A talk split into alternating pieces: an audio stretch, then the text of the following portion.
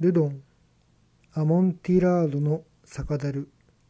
夢のまた夢ダリオ・ガンボーニ著山上典子長屋光恵役三原社。本書についてオディロン・ルドン1840年から1916年は象徴主義の巨匠あるいはロマン主義と現代をつなぐ重要な仲介者とみなされる。この点において彼が19世紀最後の四半世紀に生み出した黒すなわち木炭素描と赤飯画の貢献は大きい。ところがこれらの作品の解釈は依然として困難を極めている。晩年に画家自らが不確定さを強調し文学的源泉からももはや何も汲み取ろうとしなかったのだからなおさらだ。アモンティラードの酒樽はこうした問題を理解するのに格好の作例である。新発見された資料のおかげでこの素描がエドガー・アラン・ポーの小説に基づいていることが分かった。本研究が明らかにするようにこの素描はポーのテクストに取り組むうちにルドンが獲得した独特の芸術的力によって生み出された。この素描に現れたルドンの詩的で内密な脅迫観念は芸術家及び広く人間に共有されるアイデンティティという普遍的な問題との対話の中で形成された。ボードレールの絶対的滑稽という考えに影響を受けたルドンは風刺画と本の挿絵から着想を得た。それと同時にルドンは自らの版画や素描作品に絵画としての自立性を求めついにその芸術を常に現代的なものとしている。多義性と抽象性を獲得したのである。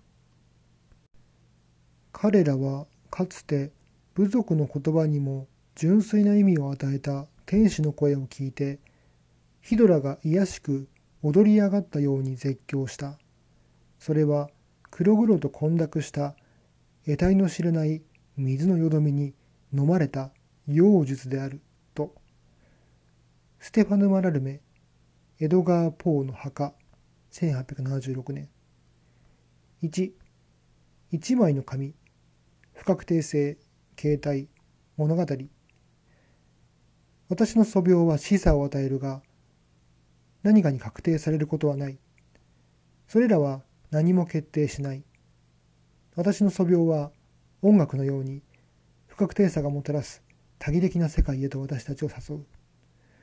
ルドンは1909年にこう明言した時彼の芸術の転居であった文学からもはや何も汲み取ろうとはしなかった。彼は解釈を拒み文学の対極にある音楽に訴えかけたのである。ルドの作品を解釈することの難しさ、いやむしろ矛盾とでも言うべきものは、この数行において明らかである。私たちは常に逃れようとする素描に近づき、それを分析しつつも、素描の不確定さを正当に評価できるのだろうか。あるいは静かに作品を眺め、個人的に示唆を得ることに満足すべきなのだろうか。この問題は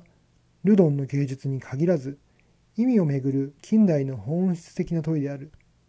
近代は書かれたものの意義及び暗示を否定することなく伝統的な図象学的記号と役割に疑問を呈したからである。ルドンに関して言えばこの矛盾は主に1870年から1890年にかけて制作された木炭画に凝縮されている。画家が呼ぶところの黒がルドンの主要作品としてしばしば評価されるのはこのためだと言ってもあながち間違いではない。本書においてはある一枚の素描が考察の中心となる。